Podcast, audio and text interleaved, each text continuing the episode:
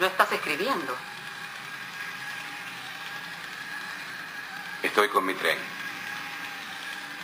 ¿Te gusta? Lo acabo de comprar. ¿Y desde cuándo no escribís nada? Estuve de viaje. Quizás ya no tengas nada que decir. Mira, aquí te marqué varios trabajos posibles. No necesito que me busques trabajo. Estoy bien así. Soy poeta. ¿Qué oficio ser poeta? ¿Dónde dice aquí? Bienvenidos al podcast Se Busca Poeta y hoy hablaremos de un poeta, Roberto Bolaño, un personaje de la literatura latinoamericana que se ha convertido un tanto en un mito por la manera en que vivió y las decisiones que tomó sobre todo al final de su vida, que en este podcast iremos relatando. Yo recuerdo que la primera vez que me recomendaron leer a Roberto Bolaño trabajaba en una cafebrería, el péndulo, aquí en la Ciudad de México, en la zona rosa, y el fuentero, que casualmente había estudiado letras hispánicas, yo que también había estudiado letras hispánicas en la UNAM, pues nos dábamos cuenta que de pronto la carrera no tenía mucho sentido porque precisamente él estaba como fuentero y yo estaba como garrotero recogiendo platos sucios. Era un poquito la constatación de que haber estudiado literatura en nuestro país nos llevaría irremediablemente al fracaso. Este fuentero eh, me recomendó leer a Roberto Bolaño y me dijo que le había sorprendido tanto como Julio Cortázar y aún más porque le parecía que este autor, que tenía dos años de haber fallecido, era precisamente el Julio Cortázar de nuestra generación, de nuestro tiempo. Yo no lo leí en aquel entonces, fue a través de la influencia de mi asesor de tesis, Manuel II Garrido Valenzuela, un chileno que vino eh, a causa de la, de la dictadura de Pinochet y que se dedicaba a arrojar a los carabineros bombas Molotov y que en algún momento se dio cuenta que eso pues ya no era posible sostenerlo, vino a México, hizo un doctorado y daba clase en la Facultad de Filosofía y Letras, da todavía clases en la Facultad de Filosofía y Letras, con una materia que es de teoría de la literatura, sin embargo enseña sobre la posmodernidad, y en la que, por alguna razón extraña que todavía no me explico, terminé siendo un alumno destacado por mis intervenciones que para ser franco tampoco estaba muy seguro de, que lo que decía fuera, fuera cierto, hablaba más bien de interpretaciones sobre lecturas, pero estaba ahí. Este profesor me contó, siendo mi asesor de tesis, que Roberto Bolaño era un caso extraordinario de la literatura, un caso extraordinario y desesperado. Y entonces, pues me encontré con los Detectives Salvajes, que fue lo primero que yo leí de Bolaño, y que trabajando en una librería completamente perdido con respecto a la hechura de un trabajo académico, de investigación, de método riguroso, estaba completamente perdido, pues me encontré con las páginas de un librito publicado por Anagrama de bolsillo rojo, con tres personajes de una pintura que emulan a los detectives salvajes y quedé completamente subyugado por esta lectura. Me pareció que lo tenía todo, desde luego que era una lectura que por apasionante pude devorar, pero debo decir en, este tiempo en el que me encuentro que tampoco era una lectura que exigiera tanto al lector, que había una muy buena composición, sin embargo, no era una, una literatura tan exigente por el universo que construía. Y es a lo que voy. Un universo completamente metaliterario en el que los personajes, además que él mismo aparece como personaje, van a tener ahí, no, no propiamente con su nombre, sino el personaje de Roberto Bolaño en Los Detectives Salvajes se llama Arturo Velano y su mejor amigo, que se llama Mario Santiago Papasquiaro, un poeta curioso, se llama en la novela Ulises Lima. Y el personaje principal de la novela es Juan García Madero. Curiosamente, este mote del poeta eh, me lo adjudicó el profesor Manuel Garrido, eh, con el que hablaba en alguna ocasión por teléfono, y pues me pedía visitarlo, ya sea en su trabajo, en su casa, para hablar sobre mi tesis de licenciatura, que no tenía mucho que ver precisamente con lo que él había enseñado en su materia en un principio, es decir, una cuestión de hacer un, una investigación de literatura comparada, pero sí en el asunto de el marco teórico, pues ahí se abonó completamente lo que debería hacer porque pues mi cercanía con, con las lecturas de la posmodernidad era, era muy grande y de acuerdo a su criterio pues había hecho lecturas eh, muy claras con respecto a los textos que nos dejó. Sin embargo, me maravillaba la manera en la que se dirigía a él. Me parece ahora que, que se equiparaba un poco con Bolaño a ser un exiliado de, haber venido de Chile hacia México. Él se quedó en México, obviamente. Roberto Bolaño se fue, pero pues era, era, era una cara que, que le veía al, al maestro a quien yo admiraba profundamente, que, que me llevaba a la lectura de Bolaño y que me llevó a conseguir el último libro que escribió, un libro que se llama 2666, que me compré con descuento con el vendedor de, distribuidor de anagrama y que me salió a la mitad de precio, unos 350 pesos. Me parece que aquel, en aquel entonces es un libro voluminoso. El libro costaba como 700 pesos. E, era un libro bastante caro por el volumen de páginas que tiene. Además una edición pues bonita. Pero me encuentro con la lectura de un libro que me parece cautivador y que me sigue envolviendo en este universo del que quiero ser parte y que lo soy como un testigo. Eh, la novela habla sobre, eh, en general, asesino aparentemente serial, Beno Archimboldi, y un lugar del que no me he podido deshacer y que aparecería años después en mi vida de manera tangible y son cosas que en la literatura ocurren y que no nos podemos explicar. Me refiero a Ciudad Juárez y al caótico y terrible hecho de las muertas de Juárez. Años antes con mi amigo El Sila fui a una exposición que se hizo en el Zócalo de la Ciudad de México con respecto al tema y vimos un montón de eh, de elementos que pusieron desde Ciudad Juárez y me impactó bastante y yo tuve pues cierto conocimiento de lo que pasaba allá.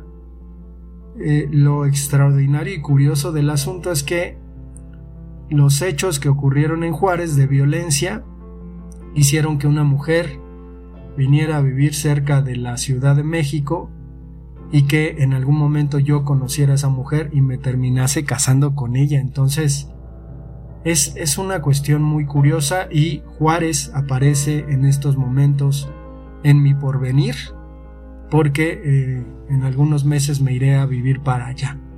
Entonces, la, la, novela de 2666 se convierte en algo muy significativo para mí y que equipara a Roberto Bolaño en mi vida con Fernando Pessoa. Porque tengo una admiración muy grande por los autores que deciden hacer su vida a un lado y dedicarse, en este caso a la literatura, tal como lo hizo Fernando Pessoa y tal como lo hizo Roberto Bolaño, que pues más que menos dentro de su mito se relata que Roberto Bolaño estaba muy, muy enfermo del hígado, perdía dientes, tenía eh, algunos bajones de salud graves verdaderamente y se le pidió de manera muy tajante que asistiera al médico, que se pusiera en una lista de esperas, tomaba obviamente medicamentos, que se pusiera en una lista de espera para recibir un órgano vital. Y sin embargo lo que Roberto Bolaño hizo fue escribir una novela que se divide en cinco episodios, cinco partes, podríamos decir en este momento cinco novelas, con las que pensó iba a afianzar el futuro económico de sus hijos y de su ex esposa. Entonces, eh, cuando yo me enteré de esto de boca del doctor Manuel Garrido, híjole, cambió mi perspectiva de de lo que propiamente puede significar la vida y la obra de alguien que se dedica a la literatura. Eh, es muy romántico, es muy romántico pensar en un Roberto Bolaño empecinado, eh, escribiendo en medio de una tormenta, eh, con su hijo, sentado en sus piernas, escribiendo, fumando obviamente porque fumaba todo lo que podía. Un cuento para mandarlo a un concurso y poder recibir un dinero y poder sostener económicamente a su familia, su esposa, eh, Carolina López, pues, trabajaba, pero es, es una visión desquiciante la que se nos presenta de Bolaño y sobre todo un tipo que renunció a lo que en comodidad probablemente le, podía haber ofrecido México como país. Eh, solemos rendirnos ante los extranjeros y en su caso como el de Roberto Bolaño, pues seguramente hubiera llegado a pertenecer a una mafia literaria que supuestamente pues estuvo cerca ¿no? de eh, Efraín Huerta y se oponía tajantemente a este autor sultán queridísimo por mí, odiadísimo por Bolaño y ahí pues tendríamos una buena discusión, pero Octavio Paz, ¿no? Entonces, eh, alguna vez un, amigo mío me contó que conoció a Roberto Bolaño y que eh, me contaba así en, corto, ¿no? Yo, yo le decía como, como una especie de groupie, güey, pero le, tocaste la mano a Bolaño, déjame tocar tu mano, ¿no? Esta mano que tocó a Bolaño.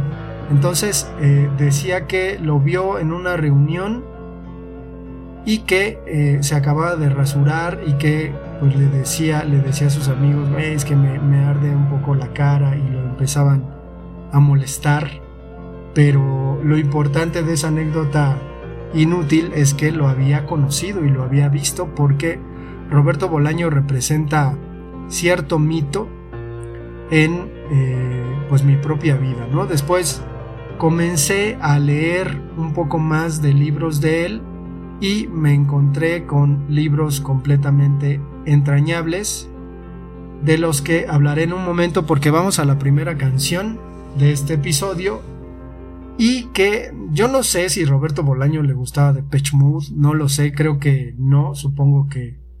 Bueno, por ahí The eh, te sacó su primer disco en los años 80, entonces es probable que los haya escuchado, pero vamos a escuchar de Patch Mode Free Love.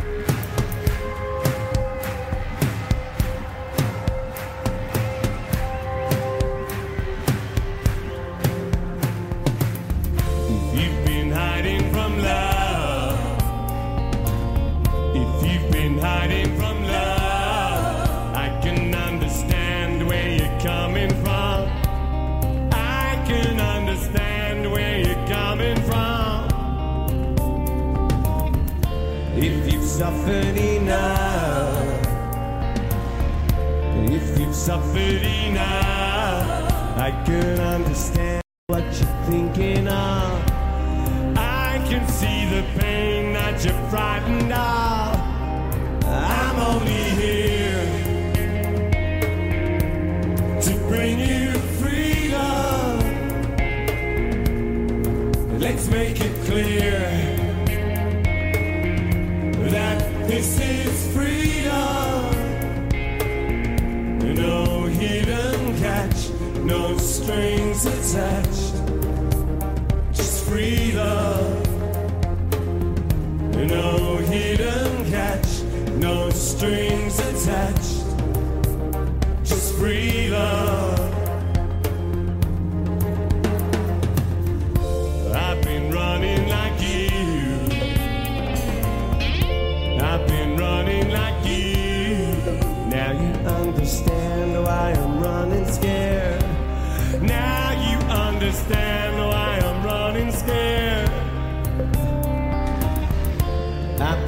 searching for truth.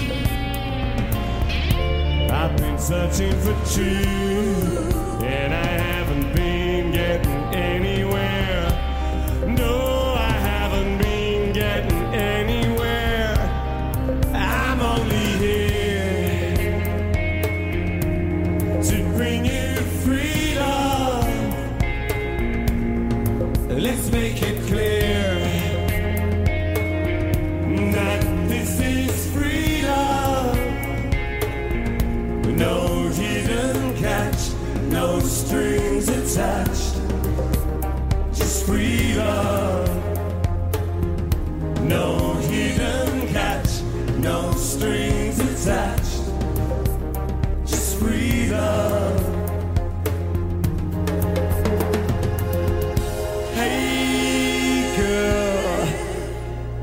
got to take this moment and let it slip.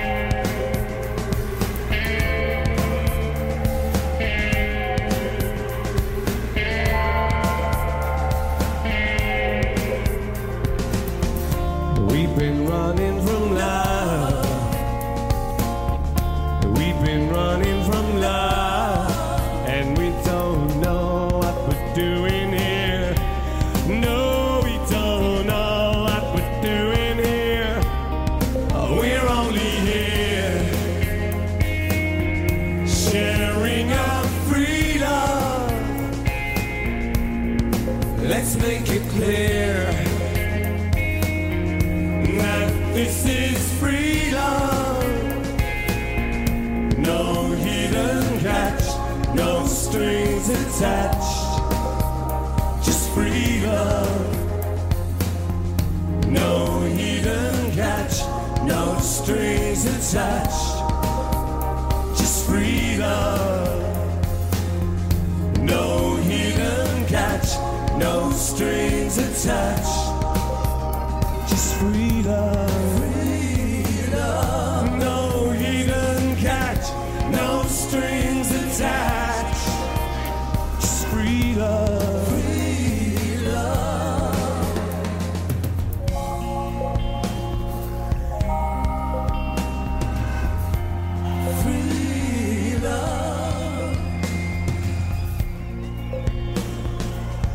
agony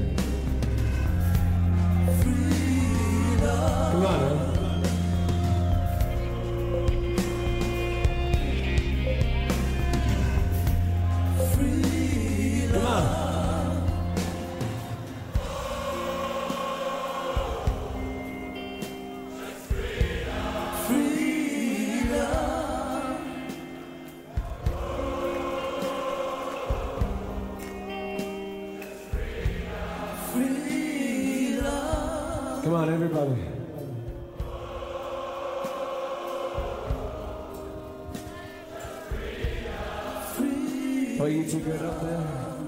Come on.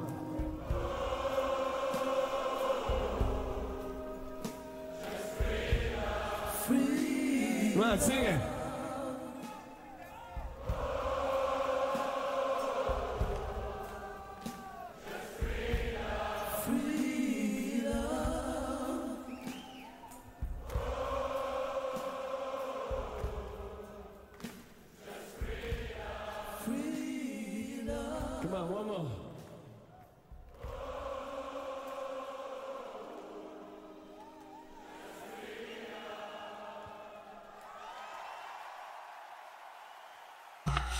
¿Qué tal la canción de Depeche?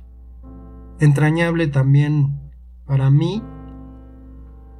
Y pues seguimos con, con el tema de Roberto Bolaño porque es, es curioso que en algún momento de mi vida, ya completamente avesado, obsesionado, hice una especialización, así se llama, no es especialidad, es especialización en literatura mexicana del siglo XX y mi propuesta precisamente porque estaba obsesionado con la literatura de Bolaño era pues eh, hacer otra vez un estudio comparativo entre un librito pequeño desconocido en México que se llama El Café de Nadie de Arqueles Vela, otro personaje muy curioso de la literatura mexicana, probablemente parecido a Roberto Bolaño, que me parece también un personaje pues entrañable de la literatura, comparándolo precisamente con los detectives salvajes. Según yo, en aquel, en aquel ensayo que está, que está publicado por algún lugar del internet, eh, y en una revista que se llama Ritmo de la UNAM, también está publicado por ahí, eh, pensaba en, en, lo... Ahí atacaba, ¿no? Y criticaba a Bolaño, pero pensaba en, en la cuestión de la influencia que el movimiento estridentista tuvo para Bolaño, porque incluso eh, aparentemente hizo unas entrevistas de los de los personajes principales de este movimiento de vanguardia de la literatura mexicana que fue Arqueles Vela eh, y Manuel Maples Arce y me parece que en, en los detectives salvajes están están eh, aludidas esas entrevistas. Después yo me encontré propiamente las entrevistas por ahí en un periódico, pero pues me parecía que Roberto Bolaño nunca eh, exaltó la influencia que probablemente el estridentismo tuvo en su obra y en su concepción literaria. Sin embargo, pues no, no pasa absolutamente nada. El asunto con Bolaño y mi obsesión con él me llevó a escribir en mi tesis una, una especie de epígrafe gigante. Las epígrafes son pequeñas y normalmente son una especie de guiño que se da al lector para que el lector sepa por dónde va el asunto o una especie como de, de pista o secreto que se le quiere dar al lector. Pero en este caso, en, en mi tesis de licenciatura, yo decidí poner un fragmento importante de 2666 que me permitiré leer y que además era para mí pues un asunto sustancial porque eh, la tesis habla de la poesía. Entonces intentaba demostrar que la poesía era un tema que iba más allá de lo literario, dice un personaje en la novela. Yo a usted lo comprendo, le dijo Marco Antonio Guerra. Digo, si no me equivoco, yo creo que lo, lo comprendo. Usted es como yo y yo soy como usted. No estamos a gusto, vivimos en un ambiente que nos asfixia. Hacemos como que no pasa nada, pero sí pasa. ¿Qué pasa? Nos asfixiamos, carajo. Usted se desfoga como puede. Yo doy o me dejo dar madrizas. Pero no madrizas cualquiera, putizas apocalípticas. Le voy a contar un secreto. A veces salgo por la noche y voy a bares que usted ni se imagina.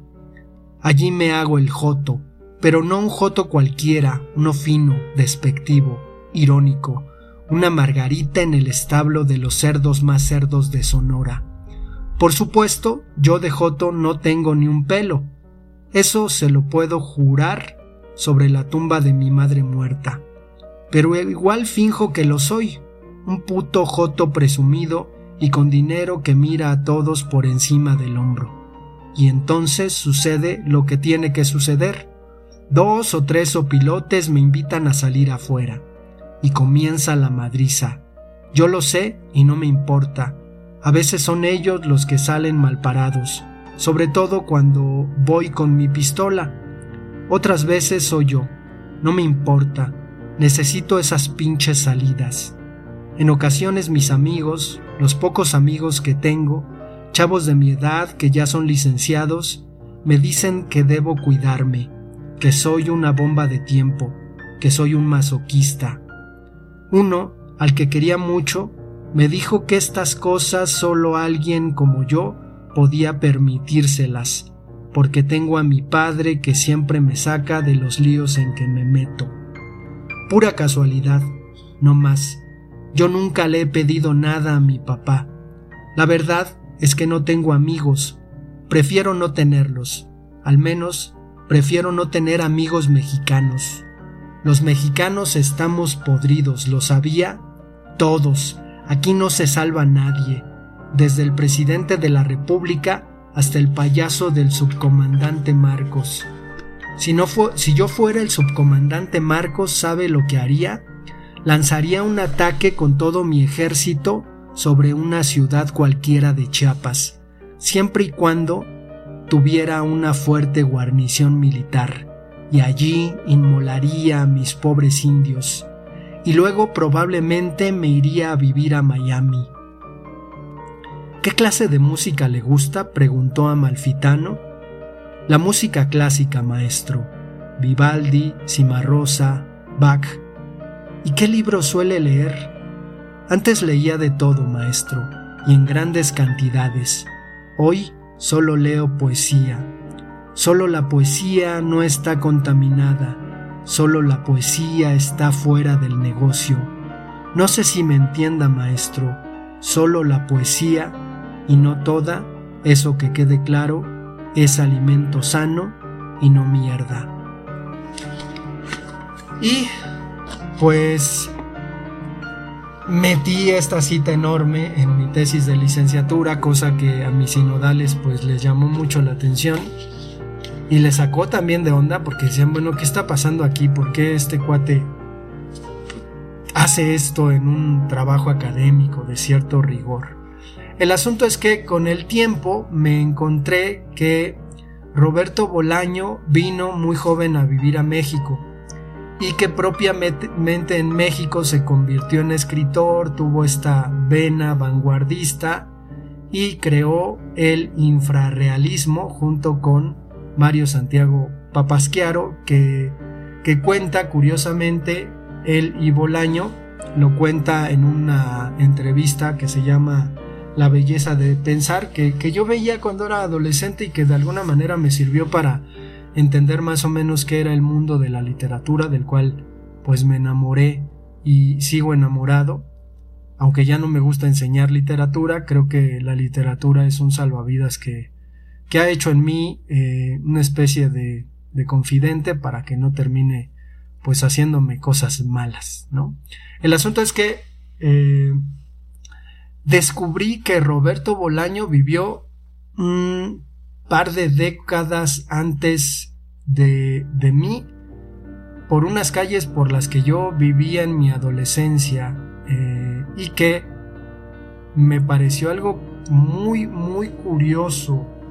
Tiempo después eh, tuve, tuve la oportunidad, esto parecería que no tiene nada que ver, ya verán que sí, tuve la oportunidad de participar en una revista llamada Migala, que ahora pues estos cuates son muy conocidos.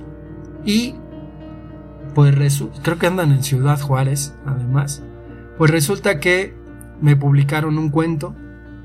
Pasó el tiempo y una vez me dijeron, oye, tenemos eh, el otro cuento que nos mandaste, ven por tus revistas. ¿Qué cuento mandé? yo solamente mandé Conejo Lampareado, entonces, pues sí, tienes un cuento aquí publicado con tu nombre en, físico, se llama DeLorean.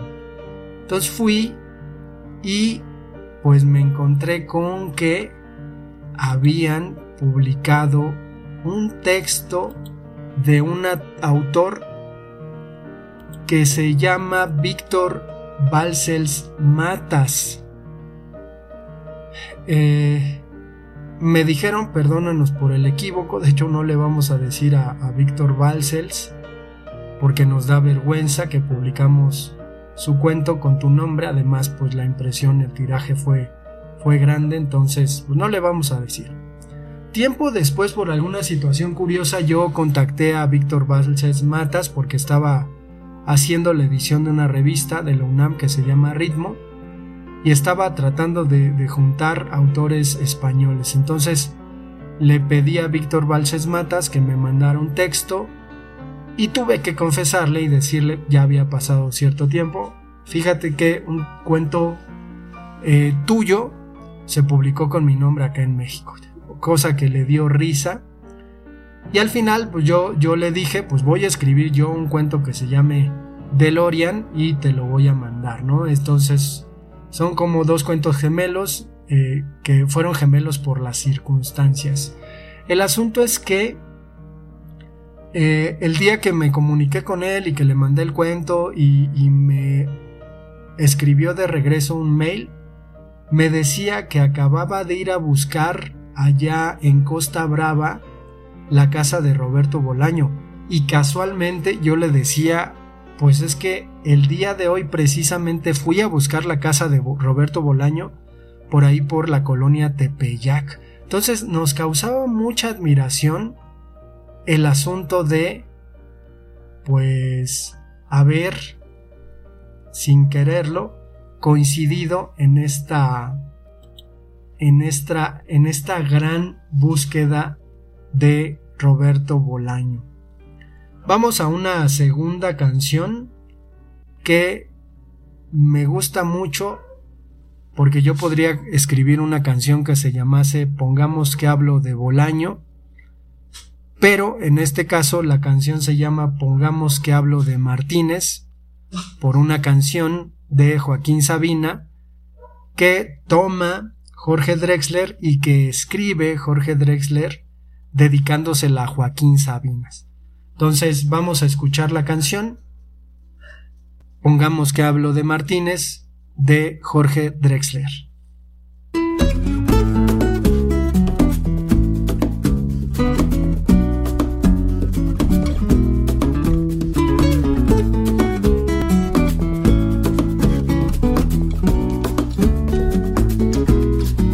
Fuimos cerrando uno a uno cuatro bares Montevideo ya hacía rato amanecía. Vos me augurabas oropeles y ultramares. Y al regresar del baño, ¿quién no te creería? Desorientado y confundiendo vocaciones, yo estaba preso en mi alegría diletante. Me fui a Madrid con mi guitarra y mis canciones, haciendo caso a tu consejo delirante.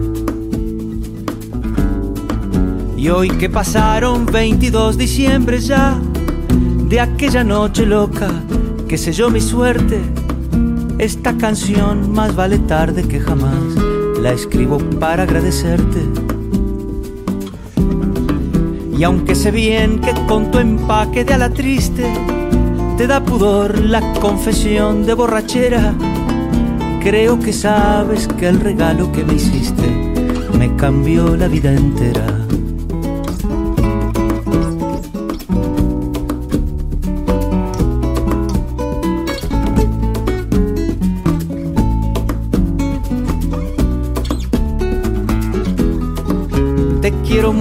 Más de lo que te lo cuento. Te veo mucho menos de lo que quisiera. Y como yo, una jauría de sedientos que fuiste recogiendo por la carretera. Te debo la milonga del moro judío y otra turné por el Madrid de los excesos donde aprendí a domar más de cien desvaríos y a robar más de mil besos. Tengo el detalle de camuflar tu apellido y quien lo quiera adivinar, que lo adivine para nombrar a quien estoy agradecido. Pongamos que hablo de Martínez.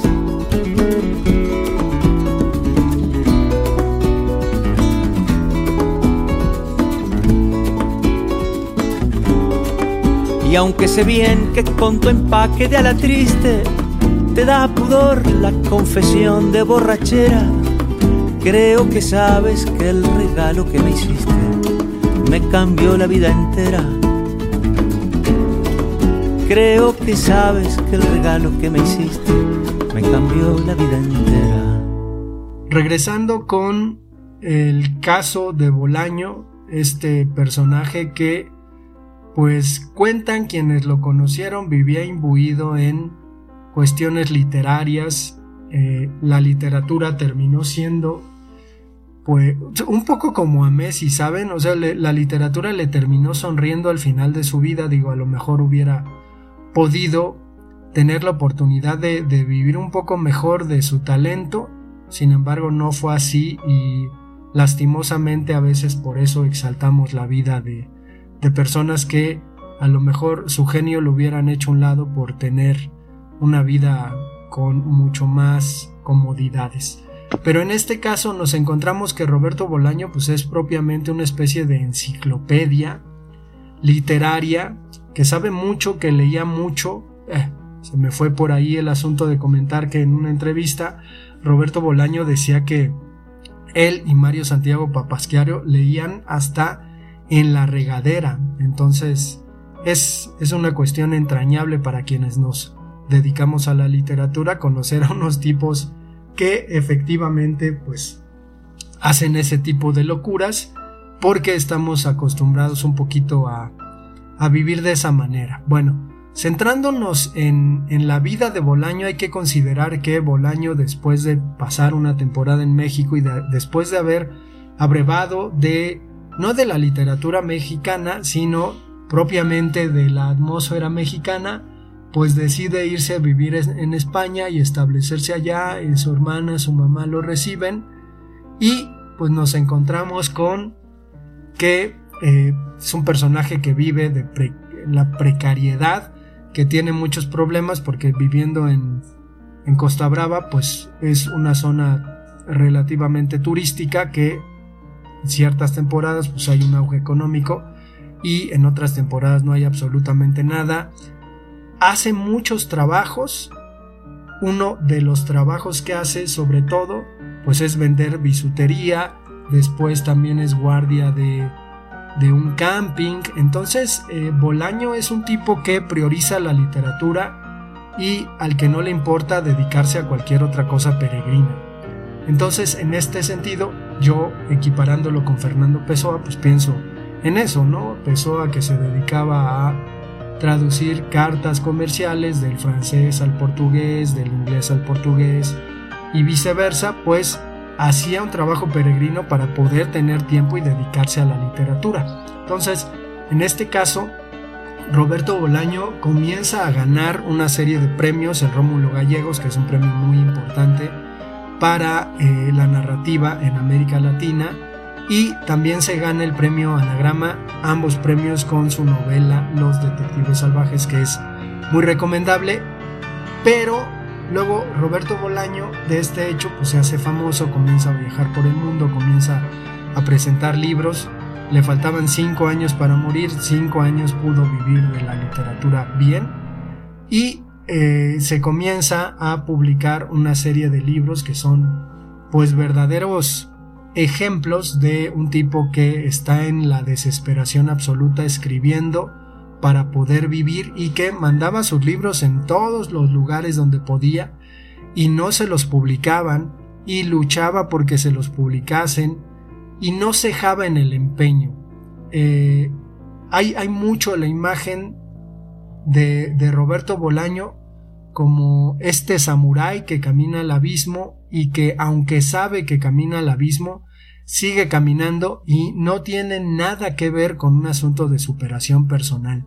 Es algo mucho más profundo que esa cuestión, porque obviamente alguien en la superación personal te diría, pues muévete del abismo, deja de caminar, quédate estático, tú debes ser mejor que todos los demás.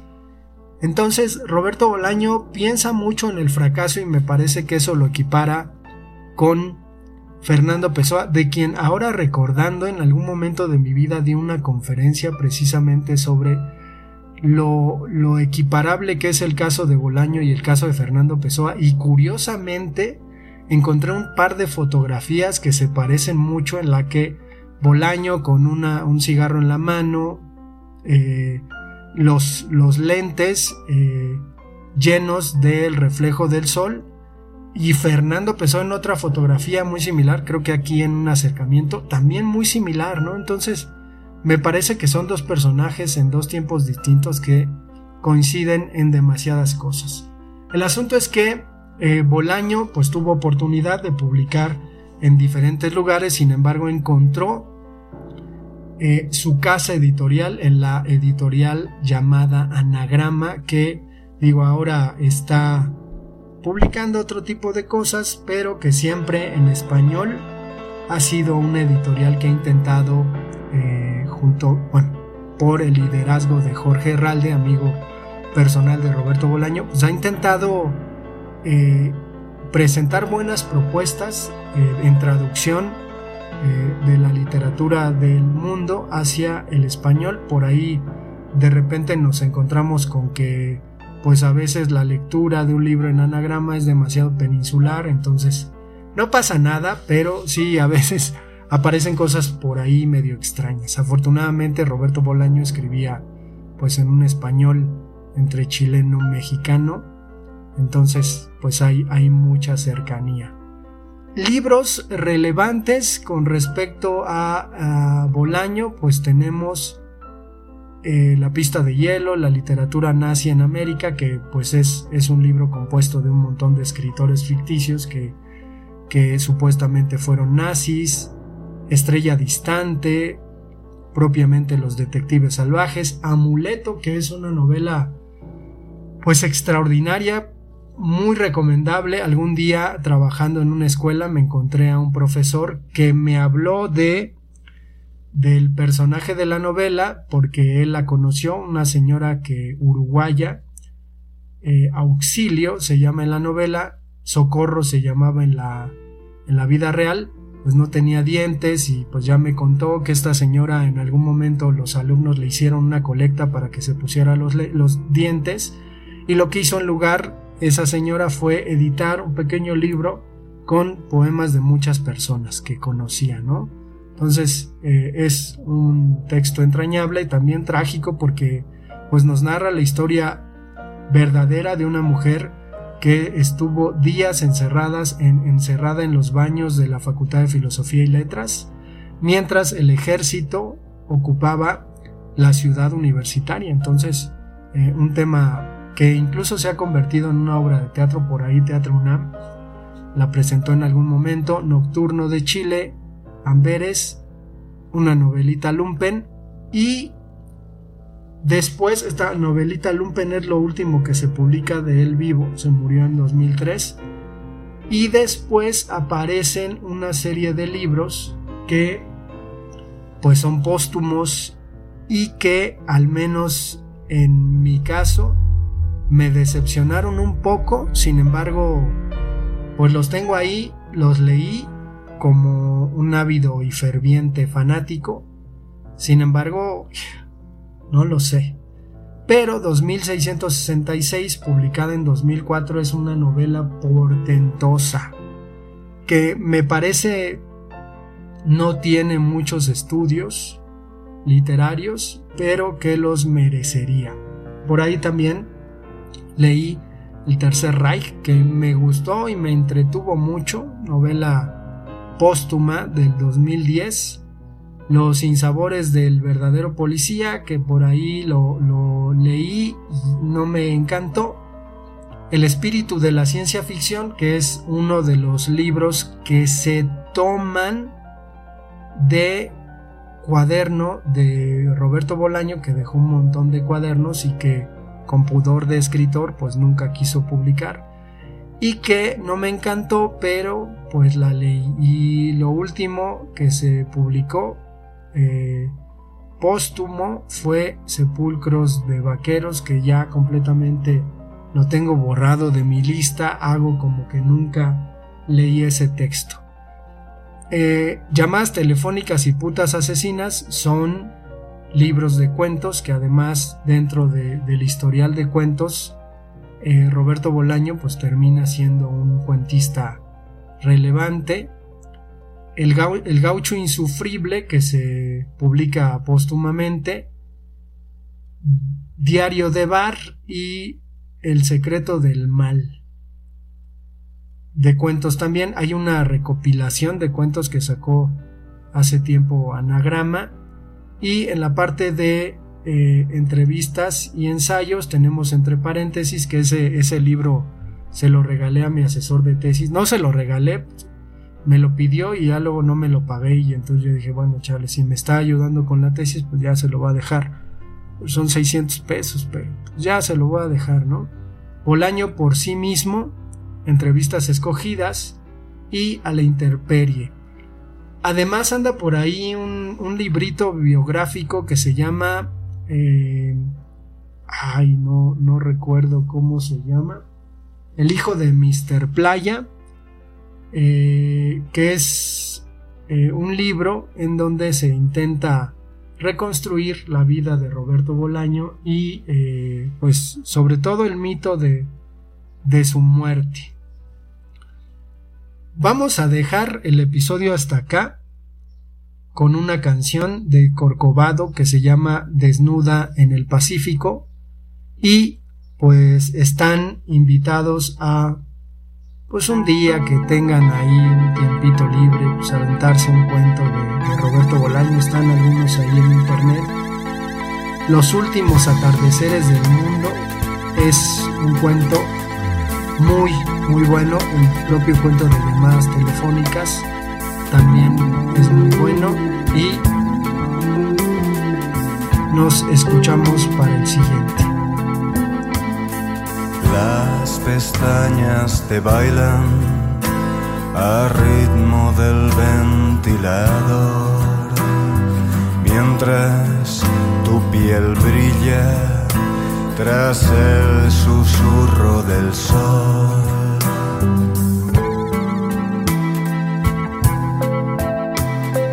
Los pelícanos flotan, llevándose en sus picos un pellizco de amor del vino de nuestros besos desnuda en el Pacífico, nadas en el corazón de la playa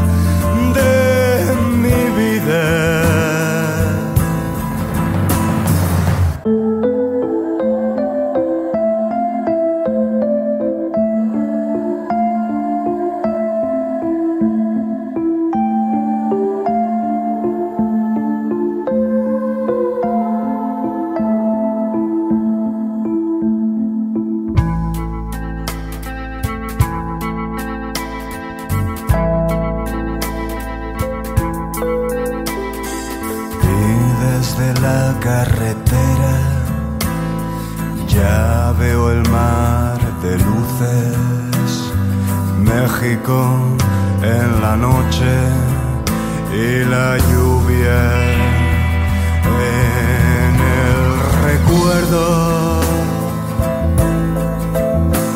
Desnuda en el Pacífico, nadas en el corazón de la playa